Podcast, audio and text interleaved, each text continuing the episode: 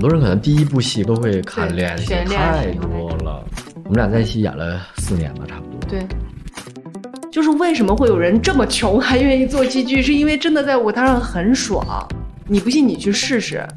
那种享受的那种现场感和那种即刻发生的这样的事情，还有每天面对不同的情感的这种流动，那种感觉是特别特别爽的。对呀、就那个时候一股猛劲儿上来，啪写了一万多的将近两万字，后来就真再写不动了。所以你说真是像小说家、剧作家，他们的辛苦和他们的创作环境，就方方面面应该是得到大家更多的关注和尊重的。我们有一个 slogan 叫“像戏剧一样生活”，每个人生活都挺精彩的，但凡关注一下身边是的，嗯你的这个世界，其实你会发现每个人的人生都不应该被忽略掉对。远远可能比剧场看要更精彩。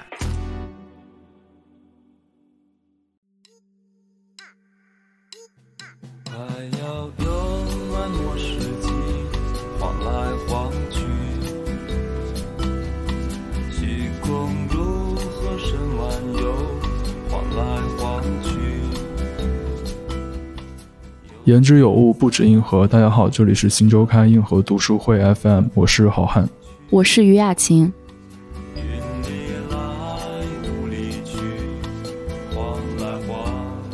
嗯、这期节目其实会有一些特殊啊，因为我和雅琴现在正在阿那亚戏剧节的现场。那在这里，我们见到了青年戏剧导演黑猫剧团的团长刘畅，还有他的中戏同学知名演员齐溪。那齐溪也是《浮城谜事》里桑琪的扮演者，以及《地久天长》里茉莉的扮演者。相信喜欢戏剧的朋友也一定会知道，他们也是孟京辉的戏剧作品《恋爱的犀牛》里面男女主角马路和明明的扮演者。那在这十几年当中呢，他们也拥有了很多新的身份。那正如好汉刚才介绍的那样，嗯、刘畅他也从话剧演员转型开始做导演，同时拥有了自己的剧团。齐溪他的荧幕形象更为大家所知，但他也从来没有放弃过戏剧舞台。那就先请两位跟大家打个招呼吧。大家好，我是刘畅。大家好，我是齐溪。大家应该也知道，相比电影，戏剧由于剧场的限制，似乎总是难以摆脱小众的宿命。但是戏剧的魅力确实也是经久不衰的。所以呢，借着阿那亚戏剧节的契机，我们也邀请到了这两位和我们谈一谈，在娱乐至死的当下，相对寂静的戏剧舞台到底有什么意义？呃，那两位也会跟我们分享这一路走来他们对中国剧场的观察，以及作为创作者对表演的理解，在职业道路上的自我追寻。那么，我们就先从最具实验性的，也最有活力的候鸟三百项目开始谈起吧。因为我看了前期的一些宣传嘛，然后最近好像就是我朋友圈转发的人也很多，这个候鸟三百的这个标题都觉得特别有意思，很先锋、很年轻、很有活力，就好久没有看到这样的文艺活动了。然后比如说什么我们管地不管饭呀，三百个人 三百个小时不间断，听上去都特别的疯狂。然后我就是想请你们两位跟大家介绍一下，这到底是一个什么样的项目？因为我知道刘畅是这个项目的发起人，然后齐溪是这个委员会的成员。其实这个就像于刚才说，这个是阿那亚戏剧节当中的一个项目。那阿那亚戏剧节也是我们首届第一次，然后在北戴河这海边儿发生的这样的一个戏剧节。这分几个部分，戏剧节嘛，肯定有展演这个很重要的这样的一个单元。孟京辉导演是艺术总监，然后我们邀请了二十五个导演，有二十五部作品。在这十天当中有三十五场演出，当然现在票好像都已经卖完了，都已经卖完了。嗯很快就卖完了，嗯想买都买不到了。对，听说内部人士也没有票。对，我没有，我都没买着。当天我也在买。基于这个基础上之后呢，然后我跟导演当时就想，除了主邀请的这些艺术家之外，其实还有很多像我们琪琪，我们之前。在国外参加很多艺术节，然后其实这有很多艺术家不是受邀的，但是大家一样也可以来演出。我们就想做一个这样一个不一样的艺术节，你可以想它像是 Avenue of 啊，然后像 Edinburgh 的 Fringe 这样的，甚至像 Fujirak 的外围的那种感觉。然后我也在想，其实现在。因为我们本身做戏剧嘛，当代戏剧其实越来越多元化，在这个舞台上来说，比方说大家对于空间、对环境、对于很多媒介、音乐、装置，其实是一个很综合的这样的一个艺术。我们想发起和招募三百个艺术家，是跨领域的，然后共同展演创作三百个小时，就在海边扎营住在那儿。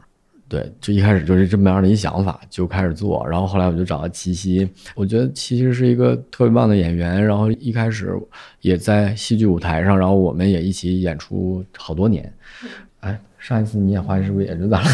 我对我们我现在后来也很很长时间没演戏了，做黑猫剧团之后，是就之前演戏也是我们插管，演茶馆儿，对对，然后去 Avenue 啊，去阿维尼翁，去圣彼得堡，嗯，对，就是最后一次我演最后一个戏也是跟琪琪一块儿演，所以我们就成立了艺委会。其实，在每一个行业里边，我们差不多都会找到一个比较有代表的。就是很有意思的这样的几个艺术家来组成艺委会，这样来，无论是给出一些意见建议也好，还是帮助这些艺术家也好，还有比方说我们要挑选什么样的作品来加入到后鸟三百的这个项目当中来，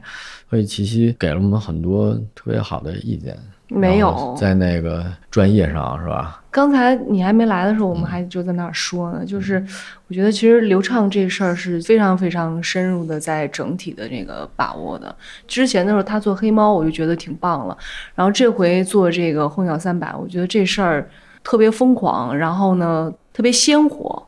因为所有的投过来的有大概多少个作品？不到五百组作品，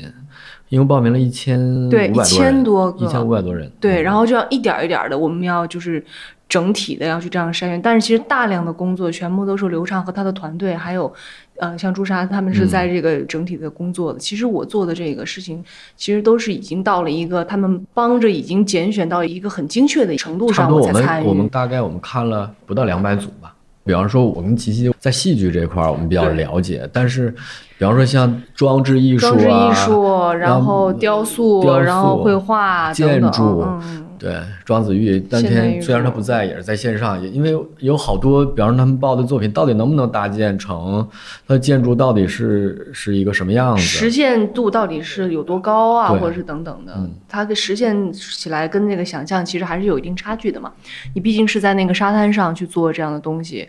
还包括舞蹈，对嗯，还有音乐，其实是各个不同门类的。对，像赵良啊、嗯华尔峰这些，他们都有加入。对，嗯，其实感觉听着这个，就是它不仅仅局限在戏剧本身，它其实是有很多延展的外延嘛。对，或者我觉得其实这个事情正好就跟对戏剧不那么了解的公众解释了，其实戏剧它是一个特别综合的艺术。是的，而且我觉得它有一个最三百个人在一起，它本身这就是戏剧性就是对，它就是一场戏。我就跟那个刘畅就说，我说当时听到他的这个 idea 的时候，我就觉得就特别像一个巨大的一个行为艺术，就它本身其实就是一个戏剧形式了，就是特别特别的棒。我们参加过的那些戏剧节里边，其实都没有说像这种把大家攒在一起去一起做的事儿。你比如说阿维尼翁的那个 off，对其实各演各的。对，包括跟几个艺术家去聊，就所有的展，包括艺术节，大家都是在展示自己的作品，它没有一个交流和互相没有一个共通的一个点。十一号截止之后，我们这两天在开会，就大家特别好，我们都特感动。就是他们说，哎，我有一个这个，我想盖一剧场。有一哥们说，我要在那做一剧场，对对我能给大家提供灯，然后我能提供一个什么东西，然后那边就说，哎，我这边可以给大家做衣服，然后我这个装置能给大家带来什么，嗯，大家可以用我的这些东西，然后我们重新来做一个新作品。我觉得这个也是就希望大家来干的这样的一个事儿，还挺有意思的。然后在那个整个的那个拣选的环节当中，其实也是在做一些排列和组合的。打个比方，像我们就是这个戏剧环节的这一类，比如说我们挑十个，不可能十个全是群戏，或者不可能十个都是表达都是一样的戏剧形式的这样的戏。我们肯定在里边是，比如说有独角戏，然后是有默剧，然后有肢体剧，然后有经典的。因为其实他们找到的那个剧场环境都是非常棒的那种地方，就是像旷野、树林里呃树林里边或者像野沙滩，在以往的剧场你是不可能去想象，它全是自然空间的那种东西，所以说也会根据这种自然环境之下，你把这个戏剧搁进去，它的一个最后呈现的一种感受，然后来判断说这个戏是不是合适放在那儿的，然后是要做一个整体的一个搭建和一个整体的排列的，是这种的。所以说，光是戏剧就已经是这样了。那包括像舞蹈各种方方面面的一种装置啊形式，就是它就是最后其实看起来是一个一个一个的，实际上它是一个整体。嗯，那这个想法当时是受到什么样的启发吗？有什么样的契机吗？喝大了，也没没没有，就我 我原来我自己瞎做了一个叫黑猫戏剧节，其实雏形挺像的。然后我当时在那儿就做了一个叫零门槛计划的，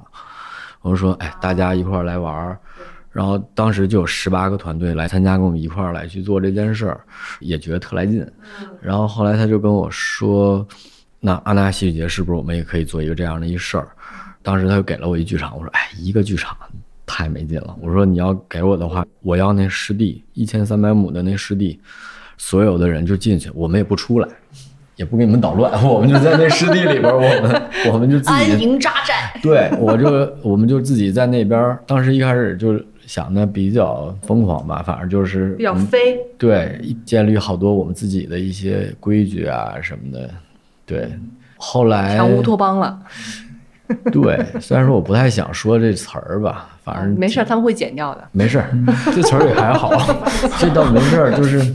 因为那片湿地呢，它确实是有候鸟的，嗯。确实有候鸟飞过来，包括候鸟三百这名儿，是我们一开始在算我们能接纳多少人，哦，根本就没想那么细，然后想极限是三百，我说那就三百个人吧。后来我们就在那儿算戏剧节的跨度有多少时间，因为我们要扎营，然后我们就要提前进入两天，然后直接一算十二天半，其实是三百个小时。一开始就哎，还起了好多名儿，什么戏剧理想国呀，什么，总觉得哎理想国有点土，什么乌托邦、理想国，我觉得这都是上个世纪的词儿了，也没什么意思，也没什么态度。然后就想一开始叫什么湿地三百，嗯，后来就想就叫候鸟三百，就是一个是就觉着好多各种艺术家在各个地方，然后这名儿起的特别好。好像在一个季节，六月份的时候，大家就从各个地方就飞过来，然后在这建一个自己想象当中的家。过了之后，我们就就飞走了。嗯然后包括演员嘛，就是之前什么鸟人那些电影什么的，嗯就你觉着好像是哎候鸟飞啊、还挺飞的，嗯然后就叫候鸟三百。然后后来就是说我们在里边不方便住，所有的东西太吵了，又破坏环境。后来那个小马哥马银，嗯阿那亚的创始人，他说好，我旁边有一片沙滩，没开发的沙滩，要么你们去那玩儿，你爱怎么玩儿怎么玩儿，你都行。我说好吧，那就我们就两块儿。然后正好我们这回戏剧节的主题叫一半是海水，一半是戏剧。然后对，正好我们就是一半是在海边儿。我们在海边做了一沙城，我们住在海边，好多戏我们都放到湿地里边儿，又很安静，然后用那个环境，对，还有我们的那个大主题就叫彼岸和诱惑，就是一边是彼岸，一边是诱惑。然后，其实我当时听到他们的这个 想法的时候，我觉得还有一个事儿就让我很兴奋的，就是关于这个什么人来参与创作。就候鸟三百这些三百个是什么样的人？因为其实艺术形式其实是非常多的，然后在一个从事艺术的人，他具体是职业的还是非职业的，这个事情我觉得也是很有意思的一件事儿。因为有一个板块和有一个环节，它是给比如说所谓的就殿堂级的啊，就是那样的去展现的时候，那另外的就比如说对于戏剧是有热爱，对于艺术是有热爱的，然后自由自在的一些，就比如说偏年轻一点的人，他们能做点什么呢？他们想干点什么呢？就这种生命力其实是很顽强的，是很蓬勃的，所以就是这个让人就觉得很兴奋。对，对于我们来说，就是后脑三百里面不是好坏是最重要，而是愿表达的愿望最重要。大家没钱，然后也什么东西都没有，就只有一住的地儿，甚至我们的剧场什么东西没有，大家都得自己动手，自己宣传，自己去卖票。说白了，还挺一面对苦的吧？应该。对，反正就你要面对所有一切的问题，大家也一起面对。但是那你要不要干这件事儿？是不是想要有展现自己这样的一个机会和一个平台？我觉得这对于我们都一样。我们在十年前第一次去去阿维尼翁的时候翁的时候，哎，真是十年前，啊是十年前，二零一就我们天天就在那儿发传单，然后就想着我们什么时候能进个印，那时候做梦都在想，都在想说我们什么时候能进那个印单元。我，们都在路边等着排退票，对，哦，去看那个印单元的那些戏剧作品，简直是觉得哇，就是非常崇高。但真的是小的时候、年轻的时候就是这种愿望哈、嗯憧憬，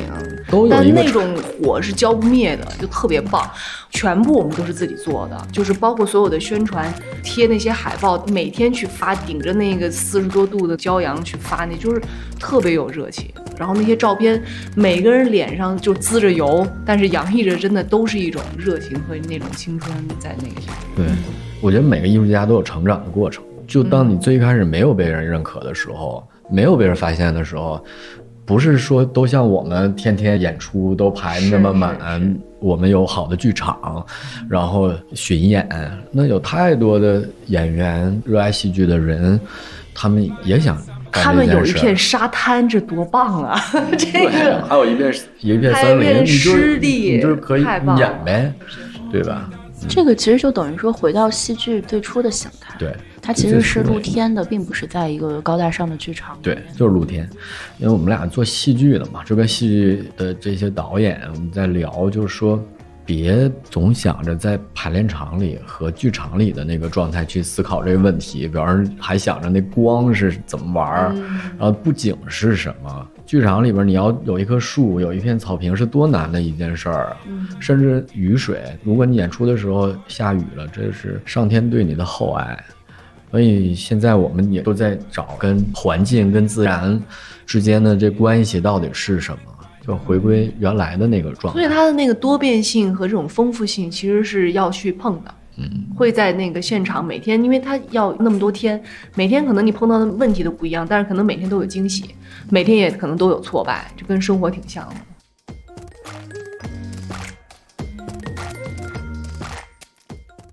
我觉得从这个演出环境到候鸟三百这个名字的这种耦合，感觉都跟这种实验和这种现代的这种特点都有很密切的关系。而刚才你们也讲到一个很重要的点，就是说，其实候鸟三百这些慕名而来的艺术家、创作者们，他们面对的环境，他们要在那里搭建的情况，其实有时候是有一点窘迫的，但他们因为热爱去坚持这个事情，就可能折射更大的层面上，就是戏剧在全世界范围内或者在中国面临的一个很小众的情形。就所有的戏剧，可能大家都知道，就是并没有那么的挣钱。你们两个其实最早都是戏剧科班出身，一开始都演过孟京辉《黑暗的犀牛》不同版本的男女主角。哎，我俩好像还演过两场。对，哦我们俩演过两场，对，然后为人所知，然后后面也就是包括刘畅去做导演、做剧团，齐齐转战文艺电影、影视领域。那你们其实也一直没有放弃对戏剧的热爱。那你们个人而言，坚持下来的这个心路历程，能不能跟大家分享一下？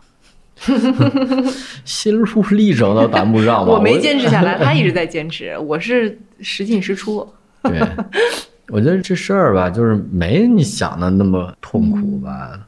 其实像你，尤其是表演系科班出来嘛，哦大部分人都会觉得哦，中戏表演系肯定是要演影视剧的，尤其演电影的。嗯，但像你这么坚持一直在这个领域的人好像很少。我觉得“坚持”这词儿吧，反正好像我后来我就觉着这不对，你知道吗？我觉得不用提坚持这事儿，而做一件事儿，坚持一点都不重要。我觉得是发现快乐的能力，这个是很重要的。就是你做这件事儿的时候，到底什么东西能给你带来快乐，或者是你能不能享受它，就对这事儿很重要。他做这事儿，他不高兴，他肯定不会做那么久的。对，好像一听到坚持，我们觉得好像都很痛苦的一种说法。包括小众，我觉得什么事儿做好了都是小众，一定的。比如说，哪怕是电影或者电视剧，虽然说它是一个大众传播的，但是你就好来说的话，不一定所有的人都喜欢那个吧。然后，比方说时尚、当代艺术，所有的我觉得越好可能会越小众吧。我觉得这不见得是说是好吧，就是有可能是走在比较前端的一些东西，嗯可能不太被大家马上所接受，接受对它比较前端这样的。嗯，哎，那像你们最初进入到戏剧这个行业里面的状况和现在，我觉得现在可能是不是能稍微好一些？你会觉得说，在这个行业里面这十几年，对这个行业有什么样的观察吗？因为对你那个说到现在不是有一个综艺叫什么《戏剧新生活》嘛，然后里面的可能很多参与的人也会讲说，戏剧演员生活很难，怎么怎么样。我不知道你们对这个怎么看？但就是就我身边的人来讲，可能也会抱怨说，觉得看戏太贵了。我觉得这个东西当中有一个矛盾。嗯就你们有见证这个行业，比如说你们从业这些年来的一个成长或者发展的状况吗？我们俩好像还好，因为我们就一直在演出，然后之后好像也都就是因为其实演出起来的话，我们的开销更多的也就是演出之外，演出之外就那么点时间，嗯啊，然后在那个时候对于生活的渴求和需求，其实也就是那样。其实我觉得不光是缩小到做戏剧的这个人群当中，我觉得是人是处在每一个年龄阶段，他都对于经济、对于这些事情是有不同的需求的。对，对就说我自己，那我大学毕业以后，我其实是不是很想去拍戏？当时，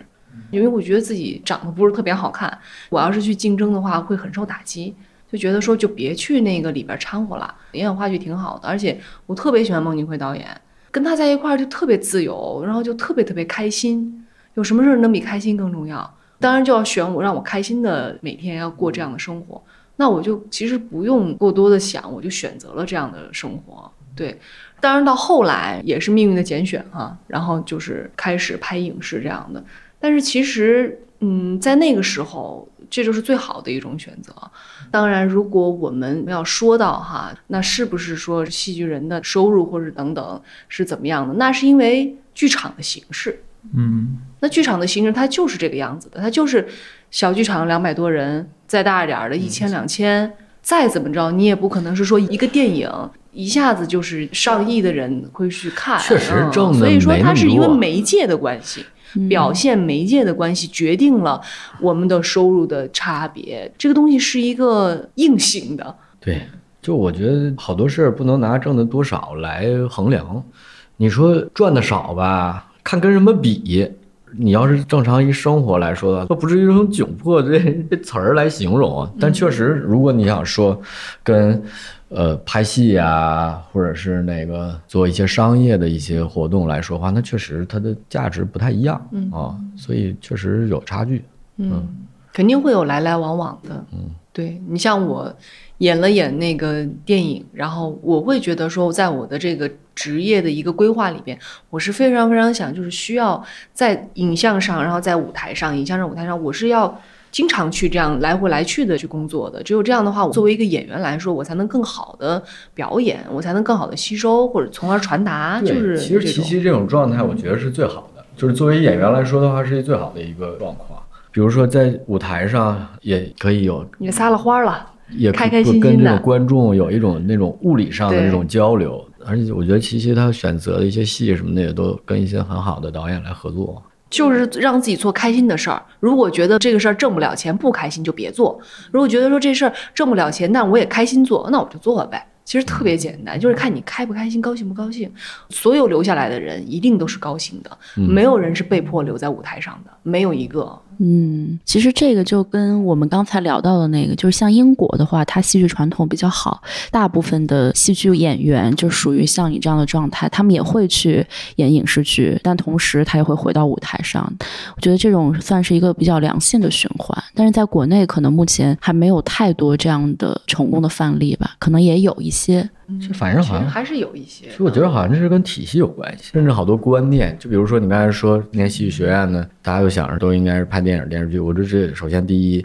我们去莫斯科艺术学院跟他们聊，你知道吗？他们躲进小剧院当时。小姑娘一个月好像赚两千人民币吧，大概折合成那钱。然后我们就说，哎，你们没有想过去拍电视剧或者是拍电影什么的吗？他说，我是戏剧学院的学生，我为什么要去拍电影和电视剧？那我那样的话，我就去考电影学院不就完了吗？我来戏剧学院，我最想干的一件事儿就是我要去演戏。嗯，就他的那个逻辑是完全是俩逻辑，嗯，他是其实创作上是挺不一样的。不一样。在摄影机面前的表达和在舞台面前的这个表达其实是非常不一样的。真的很有可能你在影像上表现的非常好的演员，你在舞台上演就是一泡狗屎。很有这个可能，嗯也有可能是你在舞台上真的表达得很好，但是你可能在摄影机面前就不灵。那如果是简单到只是说作为一个演员来说啊，因为我也没有说去导戏什么的，就演员来说，我觉得如果你想锻炼自己，那就都尝试一下。如果你就是说要捡自己擅长的去做，你就捡自己擅长去做。这事儿其实就像我说的，没人拿枪逼着你，都没有。对，那你能不能具体谈一下这种差异在哪里？就舞台上的这种表演和电影里的这种表演，因为哎我其实刚刚做的很好的，我其实刚刚特别想说，那个我跟你说，在舞台上表演可爽了，可爽了。就是为什么会有人这么穷还愿意做戏剧，是因为真的在舞台上很爽。你不信你去试试，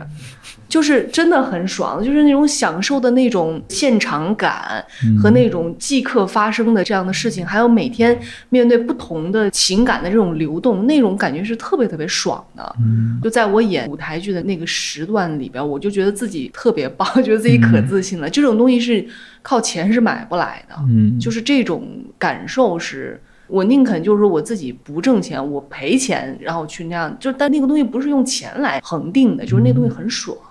嗯，然后影视这个东西，它的那个快感，所谓的那种你自己的享受吧，是比较稍微会往后推一点儿的，啊，因为影像是之后呈现在大荧幕上，你跟观众坐在一起，你才去看。所以说，那种是后置的，好像是客观的一种欣赏，和你当下我自己爽了就爽了，那是不同的一种感受，是当时从自我感受上。那创作形式上面，那就讲太多了，就是，嗯，这事儿我好像很早以前跟廖凡哥聊过，对，跟他聊过，他不是最近也是在演戏吗？因为刘畅也是导演嘛，那如果从那个演员的角度去观察导演，那如果是拍电影的导演和戏剧的导演，他们的那种呈现方式和创作方法，他们是不是也有一些很确实挺不一样的。我呃影视剧基本上没太演，拍东西也是这两年我才开始拍。比方去年我们一起拍短片，嗯嗯嗯然后后来我又拍了几个看你们不短片。带我玩儿，我跟导演发信息，我说你们不带我玩，我生气了，跟他说撒娇。我觉得有俩吧，一个是关系变了，嗯就是这跟表演距离有关系。啊，对，很就是近嘛。你要照顾到的人，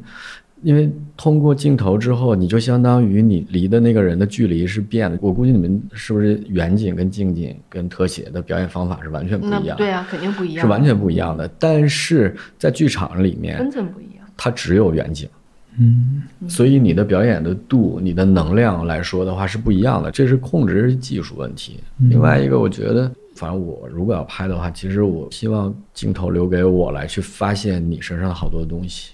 就旁边我要捕捉你好多东西。如果你所有的东西表面都给了的话，其实我觉得有可能看着就特假，就是你好多东西你就是特别刻意的在做那个事儿，所以我觉得可能表演的那分寸。还有感受的那个方式完全是不太一样的。但我觉得最核心的那部分，对，核心的部分它还是一一样的，就你对于一个事儿的理解，你怎么去表达，嗯你到底是自己文学上的，对然后人物上的所有的核心的那些东西，对你的审美，嗯包括对，甚至你的技术怎么来控制自己，嗯这些东西全部都是一样的。其实，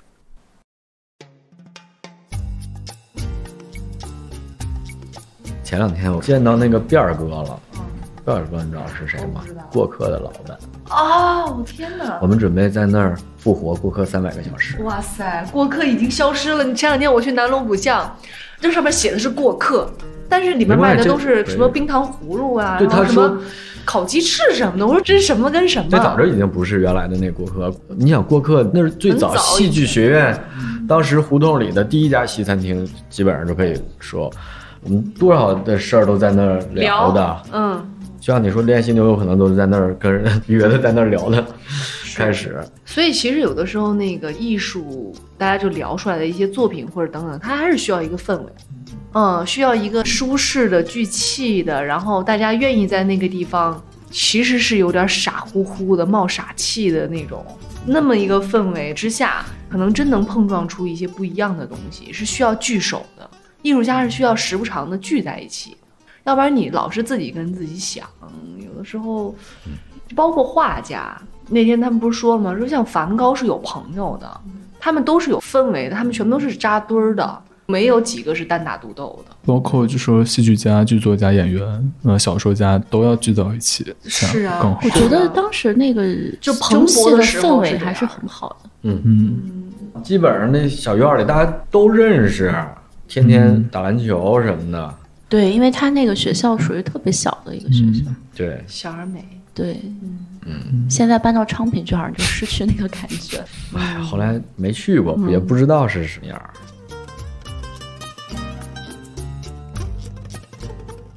我们还是挺好奇中国当代的剧场生态是怎么样的。刚才也讲到说，其实戏剧相对来说可能还是小众的，但是我在北京这么久，我也很疑惑，我感觉好像我们能够目之可见的这种可见度比较高的剧目，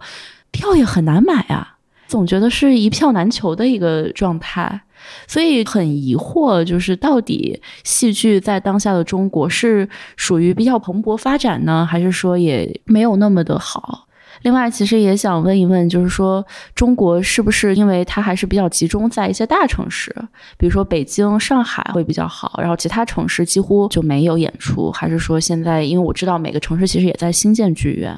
那这个背后的一个逻辑是什么？就你们观察，觉得这个戏剧是不是还是一个挺有地域性的一个东西？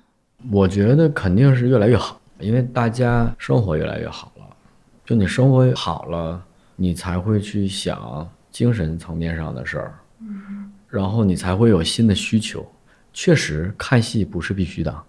但是呢，你所有的事情干完了之后，那我有更多的体验的要求，那我当然就去选择看戏。所以现在这样的人越来越多了。但是你说的也对，就是它集中在大城市开始，所有的文化活动氛围好的地方，一般这个地儿肯定是先是经济比较好，然后还有很好的文化基础，比如说大学很多。现状我其实不太了解其他剧场和其他剧院到底是不是一票难求或者是什么，但是我觉得有一点就是，就包括咱们媒体，我觉得也很关键，就是跟大家说这个事儿是一个体验的一件事儿，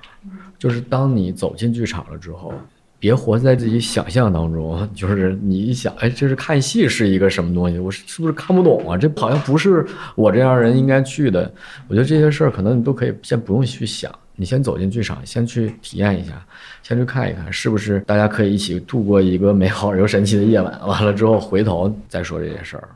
但我自己可以分享一些我的经历，就是我上大学的时候，那个时候你通过当时的一些时尚杂志或者是一些媒体，你其实是可以知道有一些戏，然后你会很想看。但那个时候其实能够看到这些戏的途径，除了北京，我觉得也就是上海，其他城市非常少。上海在十年前也对没有，对，几乎就是在北京。我觉得那个北京当时是一个绝对的戏剧的中心，但这些年其实经常可以看到，稍微大一点的城市都会有一些机会可以看到一些戏，而且有一些地方还会有地方的扶持，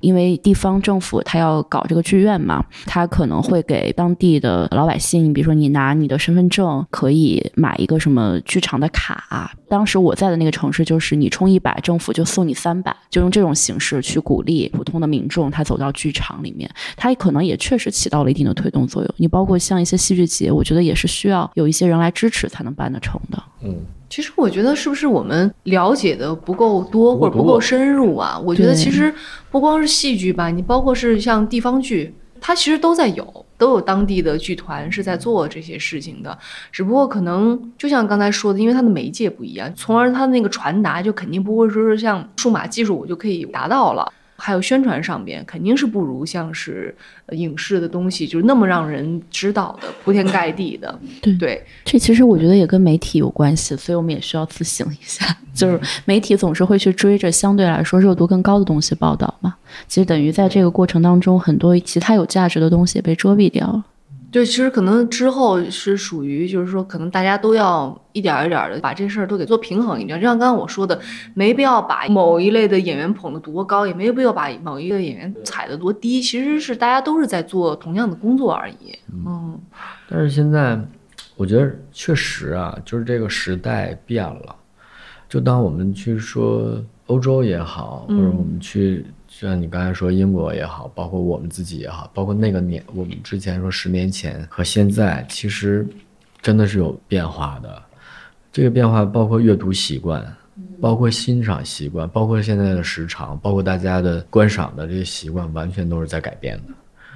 但我我特别想说，我觉得那个其实是应该感谢时代的。就我觉得时代其实是给年轻人机会的，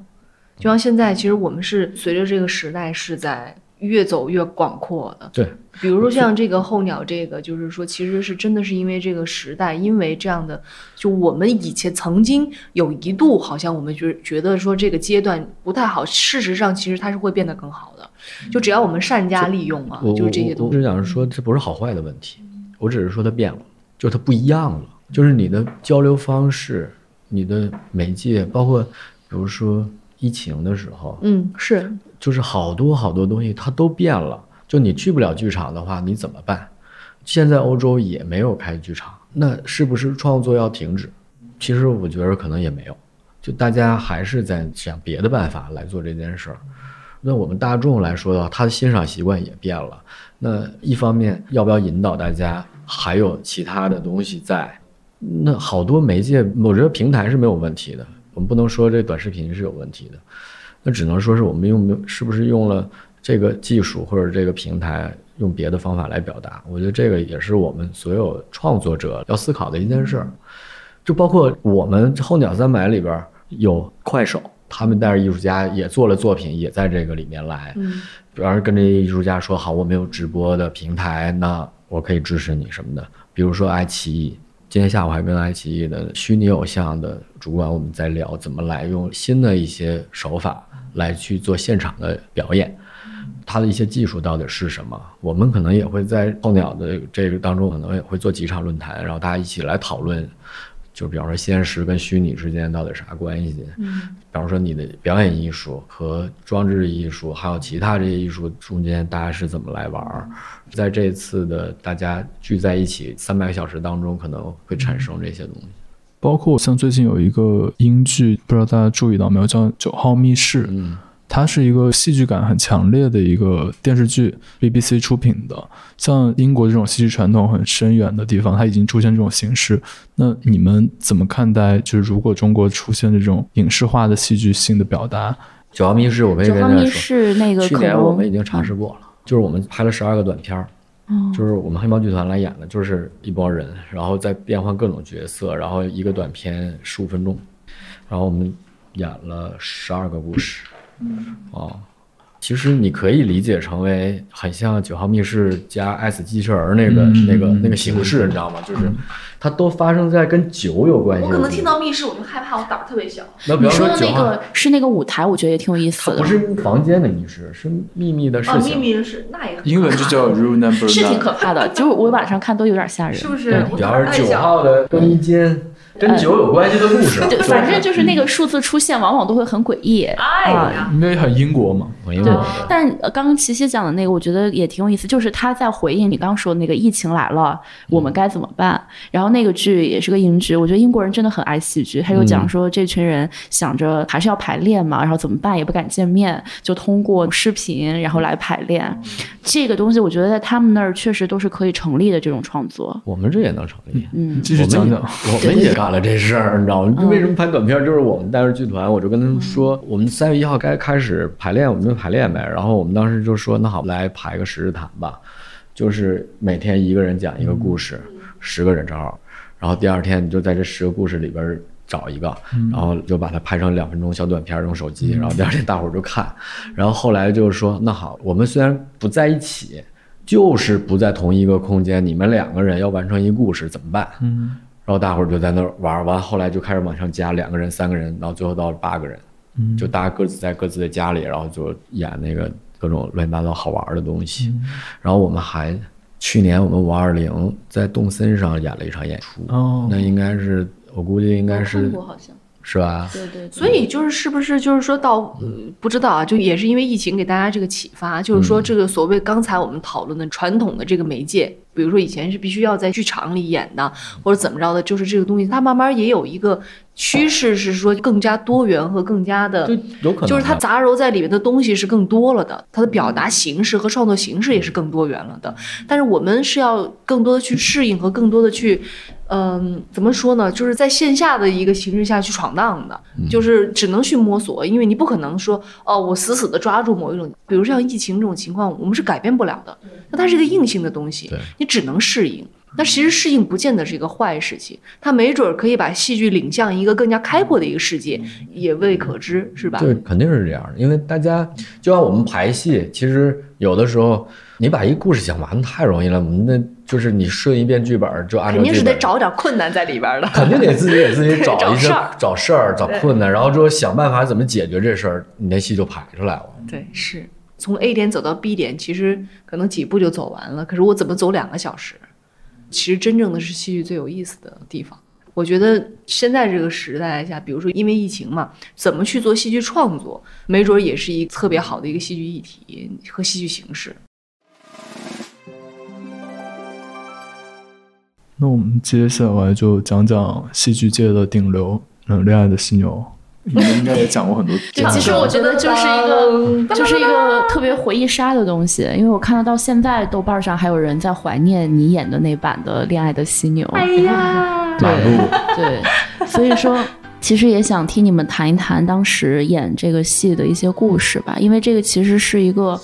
我觉得对于大众来说都是非常出圈的一部剧，可能很多人没看过其他的剧，也看过这个。好多人可能第一部戏都会看《对恋爱太多了。嗯，我们俩在一起演了四年吧，差不多。，对，但那时候我没演马路，我演的是黑子，当时嗯，其呃正好是交替的时候，对对对，我演的马路，然后我们还演过两场呢。嗯。嗯，我是一只海上死的犀牛。我是那个，就是比如说到后来，呃，走进社会了以后，从剧场走进社会了以后，就是比如说工作里边碰到的人，比如说拍个杂志，嘿，杂志的编辑就会说，哎，我看过你演的《恋爱犀牛》。比如说去到剧组了，可能剧组的，比如说摄影师啊，会跟我说，哎，我看过你演的《恋爱的犀牛》。会在我更多的去涉及的一，就是这个行业里的方方面面的人里边，其实，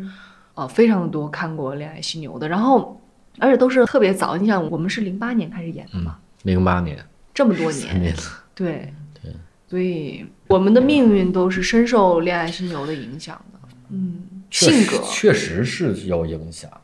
我演那戏啊，确实演的有点长啊，时间。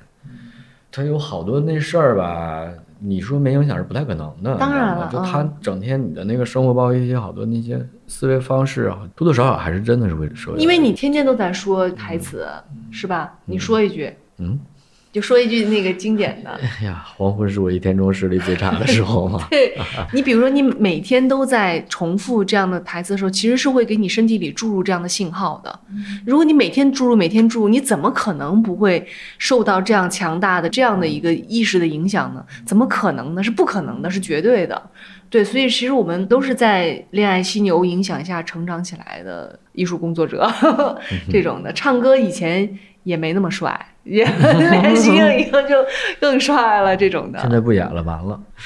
没有没有，还是颜值高峰。嗯，嗯，那我其实想问一下齐齐老师，就是演《恋爱的犀牛》的女主角，就是这个角色，她对你之后转战电影领域选择女性角色有没有什么影响呢？就是很深层次的，因为好像都是一些为爱痴狂的一些角色，包括《浮城谜事》里的那个桑琪那个角色。对对对，有，还有那个《地久天长》里面的那个角色，其实也是一个对挺当时你执着的。是不是就拍《浮城谜事》走的？对呀、拍《浮城谜事》的时候走的。嗯，当时孟京辉导演就说了，说别的人我不会把你交给他们的，但是如果是娄烨导演的话，我愿意就是就是算算是就是娄烨用了割舍一下哈的。泯命，我觉得对对对光对，果然果然是啊，对，郝雷、嗯，七对、丽丽丽丽，对对对。对所以当时是明明直接去演桑维这个角色了，是吧？对，演桑杰哦桑杰是是是明明直接去演的，就是你肯定的呀，因为明明是一个特别极致的一个角色。如果再去看其他的剧本里的角色的时候，你会觉得说，如果这个劲儿达不到那个劲儿，我都冲上去了，你让我一下出溜下来，我肯定是适应不了的。当然，现在慢慢慢慢的会有一个这样的一个过渡，但是在很长的一个时间阶段里边，我对于自己的一个表演状态也好，审美的一些东西也好，其实都是很受明明的影响的，就是都特别的渴求一种激烈和一种冲撞，啊、包括我自己的个性也都是这样的。嗯，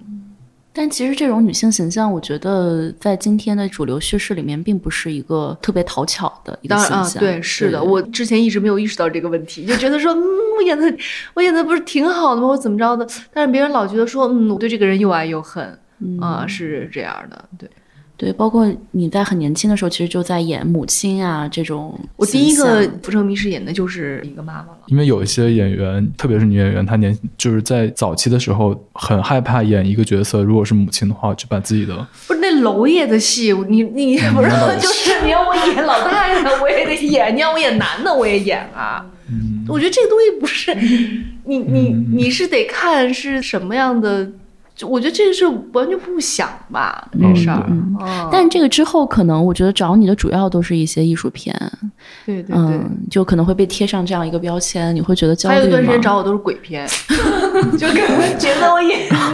对对《对。我那时候看剧。本我都看剧本，每天都很害怕，因为接到好多的那种。那你后来拍鬼片了？我没，有，我不敢。你拍过鬼片？我。没有。对啊，那为什么不敢么找你演鬼片啊？就可能是因为我的那个角色，就是感《觉就挺是深，就是那样的嘛，就有点啊那阴郁个劲儿啊，嗯就是那种的，对，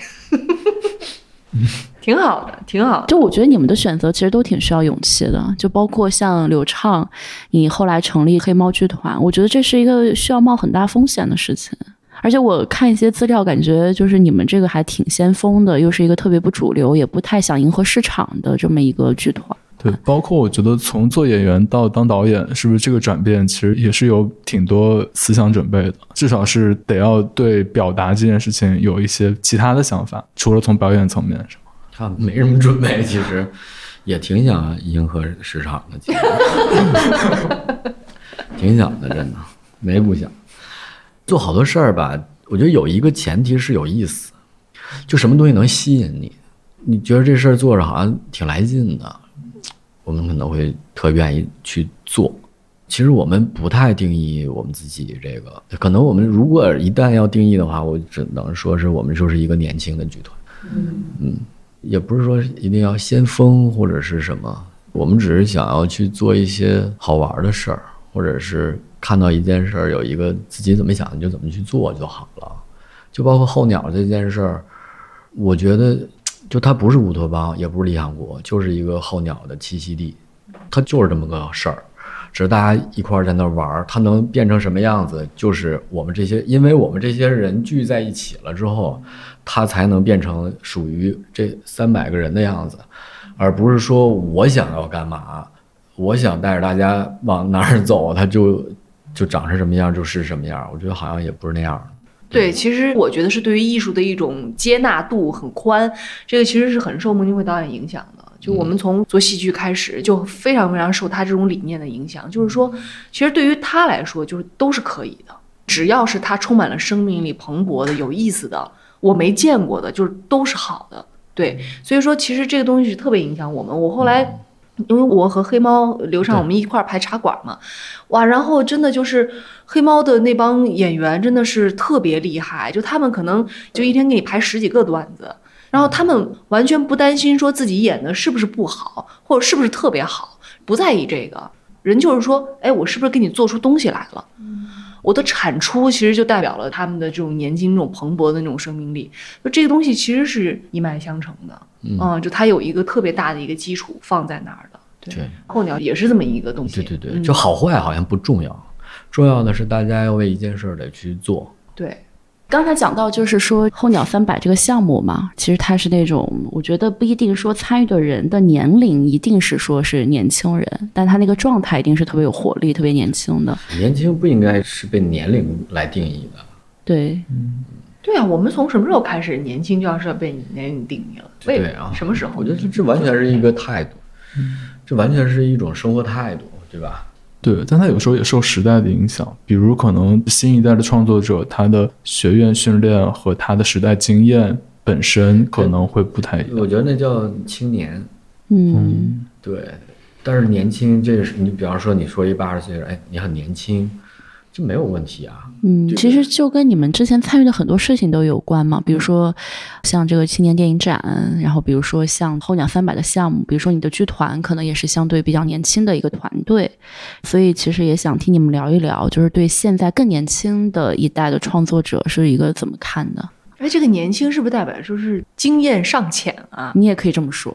对对对。是，对，我觉得它有不同的维度，有的维度是说你可能是一个经验比较浅的，然后初出茅庐的、无所畏惧的这样一个作者，但还是说就是说物理上的年轻？比如说，哎，我四十岁了，但我第一次拍戏，那我是这是年轻人吗？也是一个维度，我觉得是吧？对对还是说我就是二十岁？但我从三岁就开始演戏。对对，我觉得换个角度来讲，其实谈的还是这个创作里面这种求新求变的东西吧。我觉得这是所有创作者都很焦虑的。然后就是比如说谈到很多东西的时候，我们以前都会很喜欢给它加上一个“先锋”两个字，比如说先锋戏剧、先锋电影、实验影像等等，就是会想说，呃，每个创作者可能都有一个野心，就是我要有一点新的东西带进来，我不想墨守成规，我想打破过去的某种规则。然后我不知道，就是你们在这个创作过程当中有没有这种试图求新求变的为了打破而打破，其实有点逗吧，就是没必要。你是真有想法，你你是。我就是说，我看不惯这事儿，我得做一个跟他不一样，那不是那么回事儿。但是我真的有想说的话的话，你不管是跟以前的有所重叠，还是说我这种新的，是你最想说的话，它可能就是最好的事儿。对，我感觉哈，就说那个目的性不太一样。我觉得不是改变的事儿，就不是要改变什么，而是我觉得得是勇敢吧。尝试啊，就你得勇敢，你得勇敢面对自己，勇敢面对失败。对，就像尝试，嗯，这些东西得有勇气吧。然后我觉得还得享受过程，你得享受这个过程，有可能也挺痛苦的，有可能是喜悦的。但是如果你做完这事儿特，哎，特别扭，我觉得这好像跟年轻人好像也不太搭嘎啊，对吧？或者是一个中规中矩，或者是就按部就班，可能好像也不是。年轻创作者，我觉得不用想着反正多试多看肯定没错。反正我觉得不用想那么多吧。多试多看啊。对，多试多看，然后多去了解。你现在多新鲜啊！以前大家都是在剧场里边创作，现在大家都是视频创作，这就是已经是挺先锋的一阵儿。以前谁想过会是这个样子？它是被一个形式所推到那儿去。它都有一过程，你不能说一开始你就什么都没有，你就敢改变。我们现在所有的创作者都是年轻创作者，因为我们都没有尝试过这样创作，对，还是 都得用视频这样去创作，都没试过。大家从一个原都是从一个起跑线上起跑了，现在。我还得先学学嘛，然后踏踏实实先做好吧，先。嗯但是愿望很重要，就是你创作愿望这个事儿是非常非常重要的。你别管好坏，你先做，别想那么多。我觉得这事儿特重要。但是就是比如说不同的代际之间，不管是戏剧导演也好，还是电影导演也好，他们浮现出来那些好的作品、好的东西之间，他们也会有一些差异。那种差异可能撇开了那种幼稚的成分，那个心可能它跟他所经历的那个时间环境有关系。我觉得作为导演来说，你说的这些问题都不会考虑。哦，我觉得他考虑的事儿可能就是这事儿我要怎么干，嗯然后这事儿我的感受是什么，或者是我用什么样的方法去做这件事儿。嗯至于你说的这些事儿，我觉得可能都是评论家，评论者，然后你看到了这事儿之后，你的评价是什么？作为创作者来说的话，你要一开始你就想着这件事儿，我觉得不会有好结果。嗯，琪琪之前在采访里说过，你喜欢那种比较极致的女性角色，这个能不能展开讲讲具体是什么？而且包括现在的中国影视影视剧啊或者电影里面，其实对于女性的角色还是挺刻板的，具有道德上的模糊性或者人性上的某种就是执拗的那些角色，其实还是很少的。少吗？我以前觉得，比如说我之所以想要去当演员，是因为我看到了好多好多各种各样的女性，然后她们就都不是一个固定的一个形象。嗯对，就是以前看各种外国片儿，包括中国电影，其实都是各种各样儿的。现在面临这种状况，你要真说我自己，我其实那个感受讲老实话，不是说特别的强烈，因为我拿到的角色和我自己演的角色，其实每一个和每一个都挺有劲儿的，嗯也都是属于就是刚才你所说的那一类的，就是道德的界定，它相对来说是比较不是一个非黑即白的一个人物，对，就是这种的。但是我当然有看到很多大家所表达出来的，就觉得说这种女性的角色相对单一、相对脸谱化或者等等的，那可能确实还是不够多呗。其实前两天我跟赵薇导演我们是在聊，他其实就说，他说其实缺的是真的是好的剧作。嗯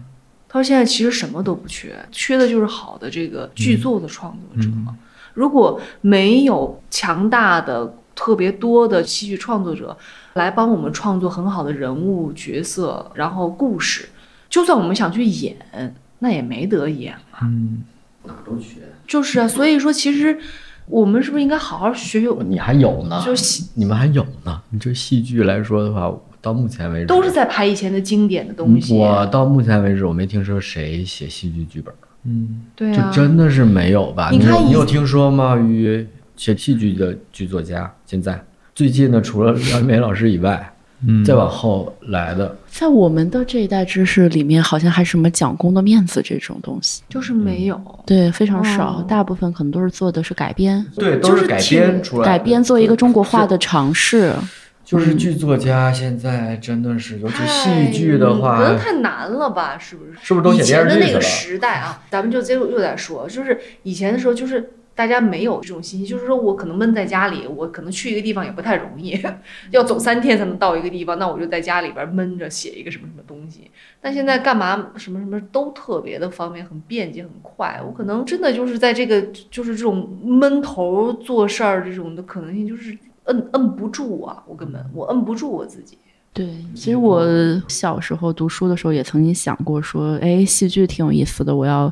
写一个什么剧本儿。但这个东西你随着工作什么的，很快就放弃了。以前老想自己写一个那个小说哈，然后后来写了两万字放弃了，还是就写不下去了。大概是八九年前的时候，对呀、就那个时候一股猛劲儿上来，啪写了一万多的，将近两万字，后来就真再写不动了。所以你说真是像小说家、剧作家，然后长篇小说家，那是一多么棒一个事情。我们得特别特别尊重他们，而且他们才是应该是被奉到一个非常非常高的位置的人。真的，他们的辛苦和他们的创作环境和他们的就方方面面，应该是得到大家更多的关注和尊重的啊。嗯，就像节目开始提到，就说，比如说文艺圈子，它其实应该是作家和演员整个的一个高频率的交流。其实看，比如说，尤其是那种十九世纪的什么俄罗斯的作家圈，包括契诃夫，他们是有很良性的一个交往的环境的。女演员、作家，然后导演，包括各种音乐家等等的，大家都是在很平等，然后很热烈的交流，有很多沙龙。但今天这样一个环境，我觉得是行业的区隔呀，还有等等等等的变化，就是让大家这种交流不太成为可能了。可以问问，就你们二位身边的作家朋友多吗？还行，对我身边讲老实话，演员朋友其实相对少。嗯，我可能就是跟比如说技术类的，然后还有写字儿的人可能会熟悉一些，因为确实我演的戏也不是说是一大群一大群的演员，可能相对来说比较少，然后建立不起来一个很长期、很紧密的那种朋友关系。到现在我也是在跟像跟刘畅，就我们以前一块儿演话剧的朋友在一起，就演员来说，对。但是别的，比如说像摄影师的朋友，或者像那个编剧朋友什么的，剪辑的老师、做音乐的，然后美术的，就是特别愿意跟他们在一起，因为其实跟他们在一起吸收到的能量和东西特别不一样。对，啊、很有意思。戏剧也是这样，然后那个电影更是都是综合的，综合的门类，不是说，哎，演员处在最前边儿被大家看见，其实它是一个很综合的东西。对，但其实现在这种交流都被阻隔了。说实话，如果不是因为我们还算是有一些私下的交往，其实现在想，比如说采访到你的话都很难，因为它就是有一套 流程，就是要对接你的什么经纪公司，然后就是不太可能再有一个过去那种大家可以一起交流的这个环境。你像我们很多时候做采访都觉得很没有意思，因为你这个稿子最后公关要看，然后他最后都会修成一个非常一样，然后很标准，但是又没有什么太大意思的东西。但这个我觉得也怨不着他们，因为有的时候他们也是保护，也是真的，就是这个东西太不好说了。我觉得它嗯不是一个行业的问题，它是整个社会环境发生了很大的变化。是，但是真的我，哎呦，看到好本子真的是特别兴奋，嗯，可开心了。对，所以其实可以借助这个平台，也可以呼吁一下，如果有什么好的本子，就是大家多就是砸过来写啊，就大家得知道说，我那个剧作家是真的特别棒，是属于那种哎，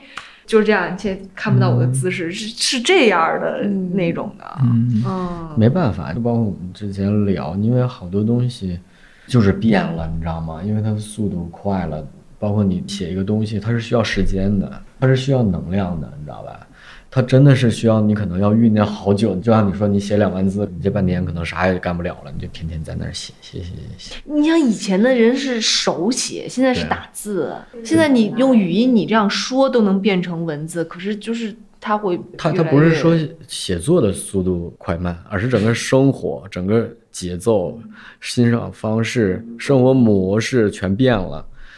就你包括像这个剧场的空间的功能也发生变化。可能在最早的时候，这种像古希腊，它的这个演戏剧的地方是它城市里最重要的一个公共空间。大家除了在这儿演戏之外，它还会在这里议事。然后在今天来讲的话，剧场的这种功能越来越降低了，它变成一个消费的场所了。然后，既然它是一个消费的场所，那它就会对你的所有的生产的方式，每一个环节都有一种新的要求。但是剧场剧场是有它的魔力的，嗯嗯，剧场是有它的魔力的。就是刚才你们在聊那个剧场的那个时候，我其实当时脑子里出现了一种感受，就是说，其实因为我们平常的生活是我们自己一个个人的一个非常自我的一种就生活状态嘛，但你到了剧场里边，所有的人全部都是一样的。所有人在那个时候全部都是关注在戏剧舞台上发生的那个事件，就其实那一刻，你是可以投入在一个很真空的、不受其他的东西干扰的一个情况下，和其他一群人线下发生的、